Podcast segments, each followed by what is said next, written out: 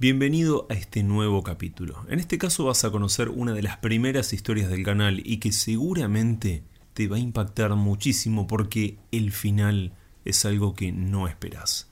Ahora sí, acomódate, cerrá los ojos y disfruta del exorcismo en Chivilcoy. En este relato te voy a contar lo que pasó en la localidad de Chivilcoy, en la provincia de Buenos Aires, hace un poco más de 15 años. A pedido de la persona que me envió esta experiencia, algunos nombres fueron cambiados. Yo viví toda mi vida acá en Chivilcoy, me casé, tuve mis hijos y hasta me jubilé. Y jamás me quiero ir. Es mi lugar en el mundo. Esto arrancó en 2004, más o menos para mitad de año. Una familia se mudó a la casa al lado. Honestamente era una familia excelente. Un matrimonio con una beba y un nene de 5 años que se llamaba Matías. Tanto nosotros con mi esposa como también los vecinos de la cuadra nos pusimos súper contentos de que la casa después de tantos años se habite nuevamente y más aún que sea una familia joven. Le iba a venir bien al barrio que otra vez los chicos jueguen en la vereda y en la calle. Era aire nuevo para la cuadra que estaba llena de gente mayor. Esta familia era de lo más simpática. Nosotros que vivíamos al lado nos hicimos bastante amigos hasta el punto de invitarlos a almorzar algunas veces. Una familia hermosa. Mi mujer estaba enamorada del nene y prácticamente lo trataba como si fuera su propio nieto. Pero estuvo todo bien hasta finales del 2004, principios del 2005. Una noche me desperté durante la madrugada por un ruido. Me fui hasta el living para mirar hacia afuera, pero no vi nada.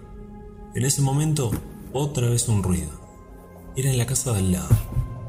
Me quedé quieto, en silencio, y escuché. Se escuchaban pasos, golpes, y parecía que estaban peleando, o al menos hablando bastante fuerte, pero no se entendía nada desde casa. Solo lo escuchaba a él, que a propósito su nombre era Carlos. Escuché otros sonidos que no podría asegurar que eran, la verdad que lo tomé como una pelea normal de cualquier pareja. Lo único raro era la hora. Así que me fui a dormir. Al día siguiente, por la mañana, en la puerta de casa me encontré con Carlos. Estaba con una cara de preocupación que era imposible de disimular. Le pregunté si estaba todo bien y que si había pasado algo, porque hacía unos cuantos días que no los veía. Me dijo que estaba todo bien, pero andaba un poco preocupado porque Mariana, su mujer, estaba descompuesta hace unos días y no mejoraba. Me contó también que esa misma tarde la estaría llevando al hospital para que la revise. Le dije que cualquier cosa que necesiten estábamos para ayudarlos sin importar la hora. Me agradeció y nos despedimos. Al mediodía llamaron a la puerta. Era Carlos con Matías y la beba. Nos pidió si por favor podíamos cuidarlos unas horas mientras ellos iban al hospital. Sin dudarlo, aceptamos, era para nosotros un placer. Pude ver luego cómo ayudaba a subir al auto a Mariana. Ella estaba con un aspecto de persona enferma, se la veía pálida y caminando con mucha dificultad. Se notaba que algo le dolía por los movimientos que hacía para subir al auto. Silvia, mi mujer, que fue durante muchos años enfermera y también masajista, al verla, me dijo que para ella era algún problema en la cintura o en la pierna, más que nada por cómo se movía. Esta tarde mi esposa se ocupó mayormente de la beba y yo de jugar y entretener a Matías. En un momento, el chico, mientras jugábamos, me cuenta que estaba un poco asustado, porque la mamá estaba rara. Hablando un poco, me contó que a la noche se levanta y corre por la casa, rompía cosas y hasta le había pegado a él y a su papá. La verdad es que no hice mucho más que escucharlo, pero era para preocuparse. Yo le dije que cualquier cosa que pasara, que me pida ayuda, que yo lo iba a solucionar. A eso de las seis de la tarde, volvió Carlos con su mujer, y agradecido por cuidar a los hijos, los llevó nuevamente a su casa. Nos contó que a Mariana le habían diagnosticado una muy fuerte contractura en la espalda y por eso eran los dolores que no la dejaban dormir. Mi mujer le ofreció su ayuda gratuitamente para realizarle masajes e intentar aliviarla. Él aceptó con gusto y quedaron en que al día siguiente iba a ir a atenderla. Esa noche se escucharon nuevamente ruidos y aún más extraños en la casa. Casi toda la noche, otra vez voces, golpes, alguien que caminaba de acá para allá, muy, muy raro. Ya era la tarde y había llegado la hora de que mi esposa fuera a hacerle los masajes a Mariana. Cuando fue, Carlos la recibió con una sonrisa un tanto forzada y le invitó a pasar. La beba estaba durmiendo en su cochecito y Matías estaba fuera en el patio. Me contó que cuando ingresó, lo primero que le llamó la atención fue el desorden que había dentro. Estaba todo bastante sucio, algunas cosas caídas en pleno piso y rotas. Pero sabiendo que Matías era bastante revoltoso y Mariana estaba con un problema, era entendible que en la casa estuviera un poco desordenada. Carlos estaba ocupándose de su mujer, los hijos y del trabajo. Fueron caminando hasta el dormitorio y al entrar, Silvia vio a Mariana acostada en la cama. La habitación estaba muy oscura, solo un velador estaba prendido. Había un olor raro en el lugar. Mi esposa saludó a Mariana y ella solo la miró sin siquiera sonreír. Fue un momento incómodo, me dijo. En ese momento comenzó a quejarse de una manera extraña. Se incorporó y le tiró a mi esposo un cenicero de madera que tenía a su costado. El susto fue tal que Carlos se puso por delante y empujones salieron de la habitación. Al cerrar la puerta, se escucha como Mariana susurraba sola. Fueron hasta la sala y luego salieron al jardín de entrada. Mi mujer permanecía en total silencio, asustada y sorprendida. Carlos, una vez ahí, rompió en llanto y comenzó a contar lo que verdaderamente sucedía. Mi mujer hace casi un mes que está así. Al principio era leve y yo no me preocupaba, pero ahora es algo que ya no, no, se puede soportar. Los primeros días se levantaba a la noche y caminaba por la casa como sonámbula, dormida, parecía. Al ratito se acostaba y listo. Pero después la cosa se puso peor. Empezó a susurrar cosas, hablaba raro. No entendía nada yo lo que decía. Gritaba y salía corriendo de la habitación. Un día llegó a pegarle sin ningún motivo a Matías. A mí también. Pero me asusté cuando le pegó a Mati. Después de ese momento, Mati no, no, se quiere ni acercar a ella. Está eh, muy asustado. A la beba ya hace casi una semana que no, no, la, no, la quiere ver. Eh, y ya hace una semana eh, tiene algunos momentos de lucidez. Son pocos. La mayoría del tiempo está acostada y rígida así como la, la vio usted en la cama. Y hasta llegó a hacerse pis encima. Que en la habitación hay un olor feo es, eso justamente. Yo duermo en el comedor, no, no puedo estar en la misma habitación porque no me deja dormir, se queja todo el tiempo, susurra y no, no, es imposible estar con ella. En el hospital la verdad que no supieron lo que pasa. No supieron qué decirme. La vieron varios médicos y no tienen idea. Una enfermera cuando la vio me recomendó ir a un párroco en la iglesia. Ella me dijo que lo que Mari tiene los médicos no, no lo van a entender ni lo entienden. Me dijo que Mari tiene el diablo adentro. Rompió un llanto y repetía que por favor alguien lo ayude. Mi esposa lo abrazó y se limitó a decirle que los íbamos a ayudar. Nosotros teníamos una muy buena relación con la iglesia. Fuimos a misas de siempre y ayudamos cada vez que la iglesia lo necesitó. Entonces, al día siguiente, por la mañana, fuimos a hablar con el padre junto a Carlos. El padre nos escuchó atentamente y accedió a visitar a Carlos y a su mujer en su casa por la tarde. Esas horas de espera fueron muy angustiantes, ya que no se sabía qué iba a pasar. Mariana en un momento se levantó y salió al jardín de la calle. Estaba como si nada. Justo en un momento de lucidez, claro.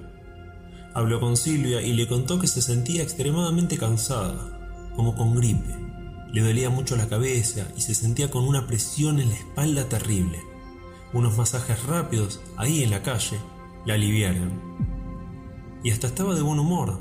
Dijo que se tenía que dar un baño porque hacía días que no lo hacía. A la hora aproximadamente llegó el padre José. Mariana estaba recién bañada y en la cocina. Al entrar, Carlos se lo presentó. Ella estaba radiante y lo saludó con una simpatía que era común en ella. Le pidió disculpas por no haber preparado nada. No sabía que iba a venir, claro. José le dijo que no había problema y los invitó a ambos a sentarse en la mesa para hablar. Mariana había preparado mate, así que la charla comenzó justo con un mate que el padre tomó con gusto. José le preguntó a Mariana cómo estaba de salud, ya que Carlos le comentó que andaba un poco descompuesta. Ella le contestó que se sentía cansada y descompuesta, seguramente era una gripe que estaba por venir.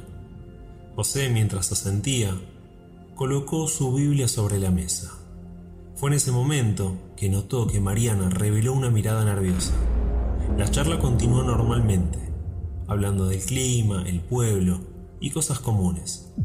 Mariana, hasta ahí, parecía tranquila.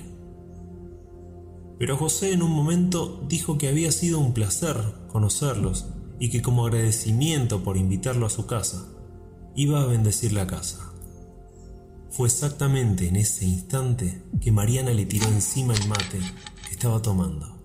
José, luego de sacudirse un poco la ropa rápidamente para no quemarse, se dio cuenta de que Mariana, parada, lo estaba mirando fijamente, sin pestañear y con una expresión intimidante le dijo, Gracias por venir, padre. Ya se puede ir. José la miró y le preguntó quién era. Ella, sin cambiar la expresión en el rostro, no contestó y repitió lo mismo. Le dije que gracias por venir, padre. Ya se puede ir. Le hizo una seña a Carlos para que la sujete y cuando lo hizo se acercó a su lado, tomó de su bolso agua bendita y la bendijo en la frente. Mariana comenzó a sacudirse para soltarse. Era tanta la fuerza que Carlos no la pudo contener. Empujó hacia un costado a José y corriendo volvió a su habitación y quedó encerrada murmurando cosas sin sentido. José habló con Carlos y sin dudarlo le afirmó que Mariana estaba poseída por algún mal. La única forma de sacarlo era mediante un exorcismo. La forma correcta y legal de hacerlo iba a demorar mucho ya que requería una verificación y una autorización para hacerlo, y normalmente esa autorización nunca llega. Lo tenían que hacer de una forma discreta y que quedase entre solo los que lo sabían. Carlos, con lágrimas en los ojos, accedió. José le dijo que tenía que preparar algunas cosas y que harían la ceremonia pasado mañana y por la tarde. Había llegado el día. Al entrar habló con Carlos y le dio una serie de instrucciones. Solo ellos dos iban a estar en la habitación. Nosotros dos estaríamos cuidando a los chicos en nuestra casa. El exorcismo comenzó a las 7 de la tarde del 23 de febrero del 2005.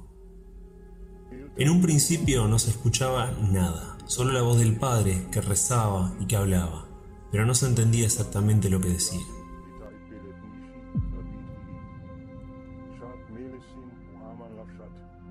Estábamos pegados a la pared intentando saber qué pasaba. Ya habían pasado unos 20 minutos y Mariana de repente comenzó a gritar y a quejarse. Los ruidos eran terribles, escuchaban golpes en el piso, como si todo estuviese vibrando. Al cabo de unos 40 minutos, todo se calmó y se escuchaba que Carlos y José hablaban, pero ya fuera de la habitación. El padre José se fue al cabo de unos minutos más y Carlos vino en busca de sus hijos. Estaba con los ojos rojos, llenos de lágrimas, y con una sonrisa nos contó de que el padre ya había curado a Mari, que solo le restaba descansar y tomarse unos días para despejar su cabeza de lo que había vivido. Entonces nos contó que al otro día se irían al campo de sus padres para estar más tranquilos. Y así fue. Al día siguiente, temprano por la mañana, los cuatro en el auto se fueron de Chivilcoy.